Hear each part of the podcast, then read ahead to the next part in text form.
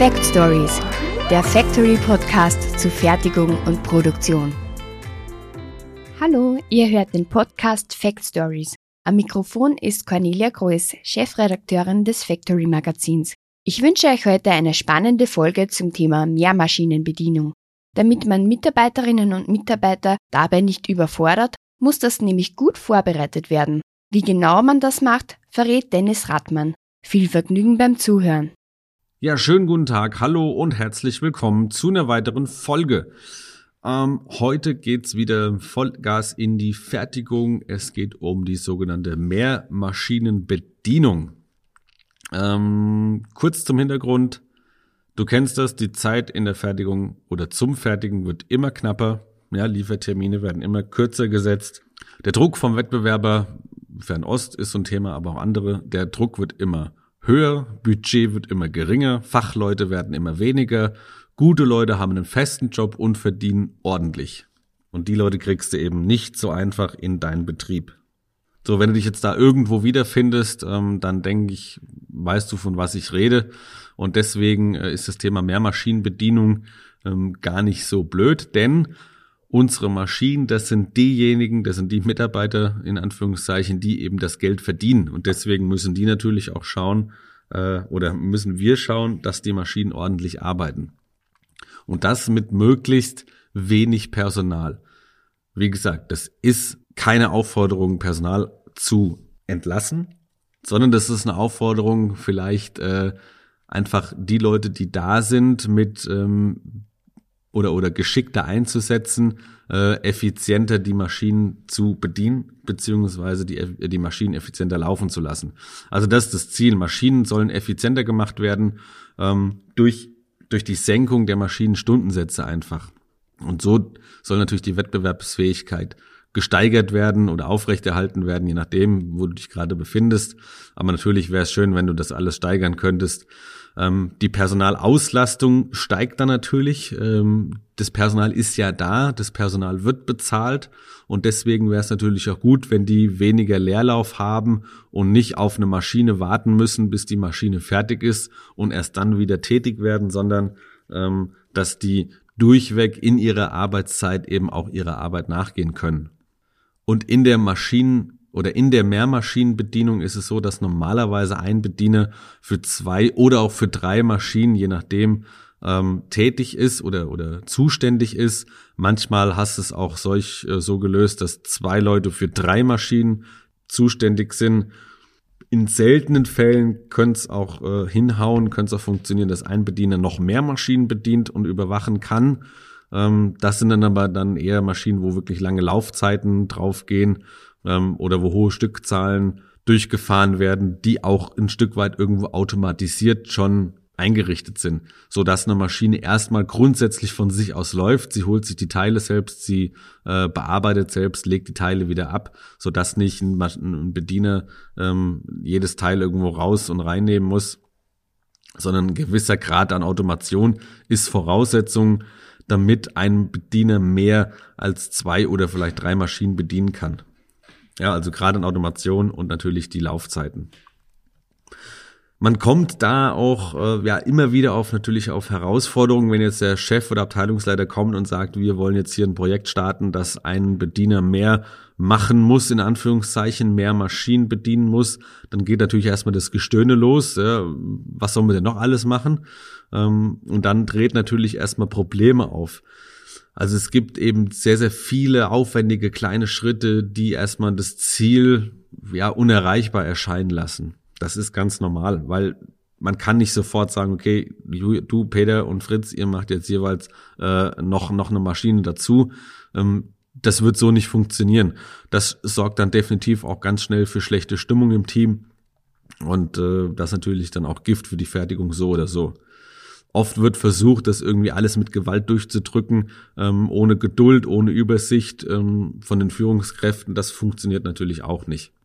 Schwierig wird's natürlich auch, wenn du nur Einzelteilfertigung hast, ähm, wo du vielleicht viel programmieren musst, wo man die Maschinen noch, äh, wo man oft dabei bleiben muss. Ähm, da wird's natürlich auch ein bisschen knifflig, da eine Mehrmaschinenbedienung hinzukriegen. Weil der das ein oder andere Programm noch, noch einen Bock drin hat vielleicht äh, und da man nicht so ganz sicher ist, wenn es dann auch fünfachsig wird vielleicht in der Fräsbearbeitung. Ist alles nicht so einfach, ähm, hört sich immer schön an, dass, dass die Maschinen durchbrummen oder dass man ein Programm einfach auf die Maschine schickt, Knöpfchen drückt und dann läuft's. Ähm, da wissen alle Maschinenbediener, dass das nicht der Fall ist. Das sind wir eben noch nicht so ganz äh, angekommen oder oft noch nicht. Deswegen steht da der Mitarbeiter oft vor der Entscheidung, soll ich lieber eine Maschine bestücken oder die Maschine zwei entladen. Ähm, und das sind so ein paar Sachen, die eben bei dem Weg zur Mehrmaschinenbedienung eben auftreten können, die Probleme, die Herausforderungen und das gilt es dann irgendwo zu überwinden. Ähm, und deswegen gucken wir uns jetzt mal an, was es für Voraussetzungen gibt für eine optimale Umsetzung, dass du sowas eben in deiner Fertigung einführen kannst. Also im Idealfall ist die gesamte Prozesskette irgendwo standardisiert. Ähm, die Programmierung muss vorausgehen. Das heißt, der Maschinenbediener sollte nicht mehr programmieren müssen. Das muss irgendwo in der Programmierabteilung, muss das schon ähm, fertig an die Maschine kommen. Und dann muss aber das Programm auch wirklich passen. Ja, das ist immer wieder beim Thema. Oft ist es so, ein Programm kommt an die Maschine, passt aber nicht so ganz. Ähm, und das funktioniert nicht. Also sobald ein Maschinenbediener da noch das Ganze überwachen muss, wie die Maschine fährt oder die Anlage, dann funktioniert das eben nicht. Was brauchen wir noch? Spannsysteme, Werkzeuge. Das muss standardisiert sein, das muss hinterlegt sein, das muss immer wieder gleich sein, damit sowas eben wirklich reibungslos abläuft. Und am Anfang sollte man auch nicht zu viel wollen. Das heißt, ähm, einfach Schritt für Schritt diese Themen angehen. Äh, das wird sehr lange dauern, bis es dann wirklich umsetzbar, einführbar ist. Aber dann ähm, hast du auf dem Weg dahin sehr, sehr viel gelernt und kannst ein Stück für Stück das Ganze weitermachen. Ähnliche Bauteile, ähnliche Baugruppen, Familien sollte man irgendwo auch zusammenlegen, versuchen, dass das über eine Maschine läuft oder irgendwo so gruppieren, ähm, dass man das nicht auch äh, breit verstreut, ähm, weil so kannst du eben längere Laufzeiten vielleicht auch garantieren oder, oder generieren. Stichwort lange Laufzeiten ähm, ist natürlich auch gut, wenn eine Maschine länger als eine Minute läuft. Sonst bist du ständig am Spannen, am Messen, am Prüfen, am äh, Bestücken, Endstücken. Das ist natürlich nicht so gut. Oder du machst ein intelligenteres Spannsystem, wo du dann, was weiß ich, 20, 30 Teile aufspannen kannst und dann läuft die Maschine eben mal eine halbe Stunde durch. Das funktioniert dann schon eher. Ähm, bei kurzen Laufzeiten ähm, muss dann am besten auch eine, eine automatische Bestückung irgendwo erfolgen. Also brauchst du ein Handling irgendwo dran, ein Bestückungssystem, ob das jetzt ein Stangenlader ist oder ein Roboter oder sonst irgendwas. Sei mal dahingestellt, da gibt's ja ähm, die besten und tollsten Lösungen. So, der Bediener muss natürlich auch wirklich genau wissen, wie lange müssen die Bauteile oder wie lange laufen die Bauteile, welche kommen danach, welche müssen gerüstet werden, wenn er denn selber noch rüstet.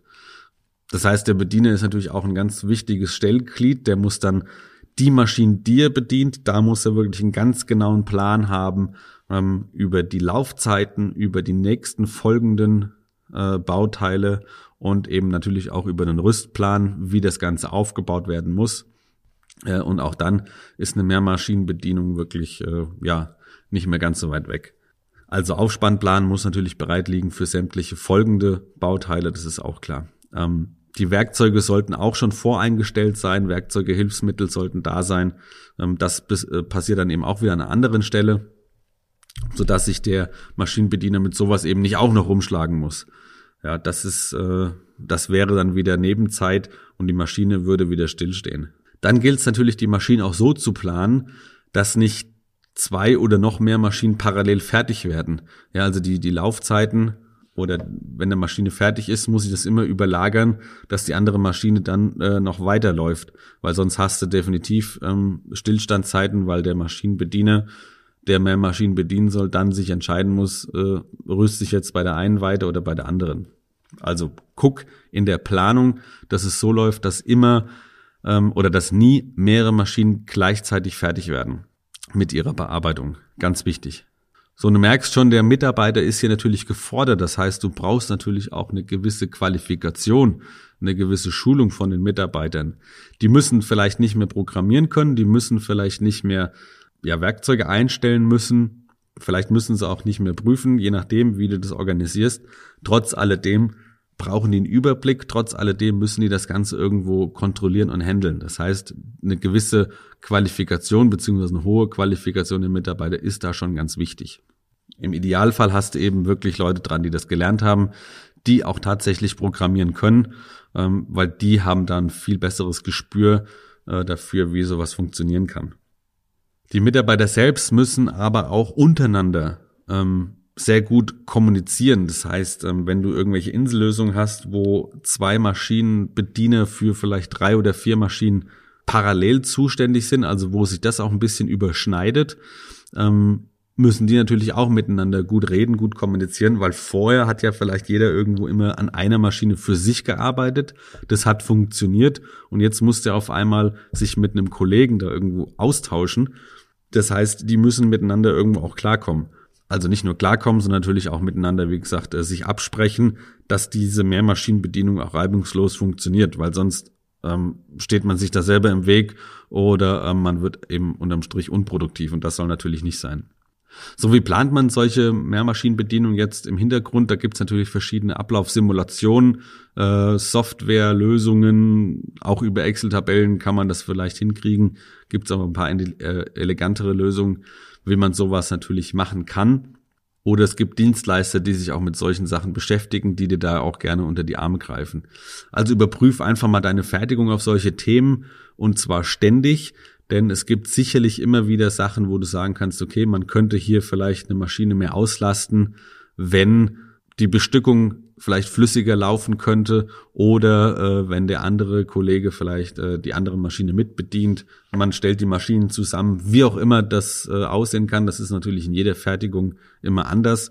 Ähm, aber trotz alledem ist eine Mehrmaschinenbedienung ganz, ganz häufig äh, unter gewissen Gesichtspunkten definitiv umsetzbar. Und in kleineren Firmen kannst du andere Arbeiten dann laufzeitparallel erledigen. Ähm, wenn eine Maschine läuft, kann vielleicht der Werker dann den nächsten Auftrag schon mal vorbereiten, die Werkzeuge und die Spannvorrichtung rüsten, ähm, wenn das jetzt nicht von einem anderen Kollegen kommt. Oder er soll Rohmaterial schon mal bereitstellen, äh, an der Bandsäge zusägen oder sonst irgendwie. Er kann die fertigen Teile reinigen, kann sie messen, prüfen ähm, und kann vielleicht eine neue Spannvorrichtung wieder herrichten und äh, die Rohlinge aufspannen. Ja, sowas zum Beispiel. Das kann dann immer Laufzeit parallel erledigt werden. Also die Leute in der Fertigung sollten auf jeden Fall die ganzen Nebenzeiten, die entstehen, also Laufzeit parallel, also die ganzen unproduktiven Zeiten, wo man eben in Anführungszeichen nichts zu tun hat, also dieses nichts zu tun, das gibt's ja eigentlich nicht, ähm, sollte man, sollte der Maschinenbediener dann nicht damit verbringen, äh, irgendwo in die Maschine einfach reinzugucken wie in die Waschmaschine oder äh, im Handy rumzueiern oder sonst irgendwas. Kann man mal machen, will ich auch gar nicht jetzt hier irgendwo verteufeln, ähm, aber trotzdem gibt's da sicherlich die ein oder andere Arbeit, die man Laufzeit parallel immer erledigen kann, sodass eben die Maschine grundsätzlich immer, immer läuft. Weil die, den Satz nochmal vom Anfang aufzugreifen, die Maschine, die verdient unser Geld. Das ist der, das ist der Fakt und deswegen muss die Maschine eben auch fleißig sein und äh, effizient und effektiv arbeiten. Also mehr Maschinenbedienung ist möglich. Ähm, als Fazit, ist sehr oft möglich, sagen wir es mal so. Also das ist ja keine pauschale Aussage. Geht nicht immer, geht aber sehr häufig. Und ähm, der Weg dahin ist ein steiniger. Es ist sehr, sehr viel zu tun. Du hast es gehört, es ist einiges an, an Vorbereitungszeit und vor allen Dingen geht das nicht mal so mir nix, dir nix über Nacht oder übers Wochenende.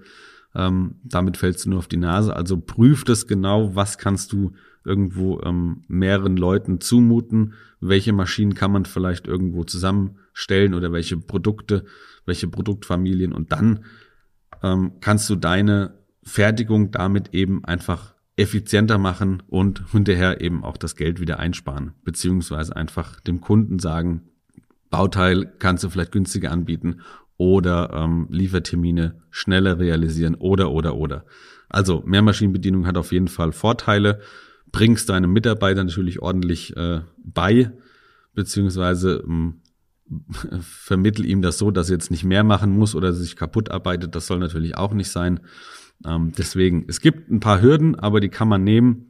Und hinterher ist das definitiv dann oder ganz sicherlich für alle ähm, der, der richtige Weg. Das in aller Kürze soll es gewesen sein zur Mehrmaschinenbedienung. Mach dir Gedanken. Ich würde mich freuen, wenn es bei dir ähm, ja Früchte trägt, wenn du das einsetzen, umsetzen kannst. Lass mich das wissen. Und äh, ansonsten wünsche ich dir jetzt einen schönen und produktiven Tag wie immer und hoffe natürlich, dass wir uns wie immer beim nächsten Mal wiederhören. Bis dahin, mach's gut. Tschüssi. Und das war's auch schon wieder. Eine schöne Woche noch und vergesst nicht, dem Factory Magazin auf LinkedIn zu folgen, wenn ihr das nicht ohnehin schon macht. Ciao von meiner Seite und bleibt interessiert.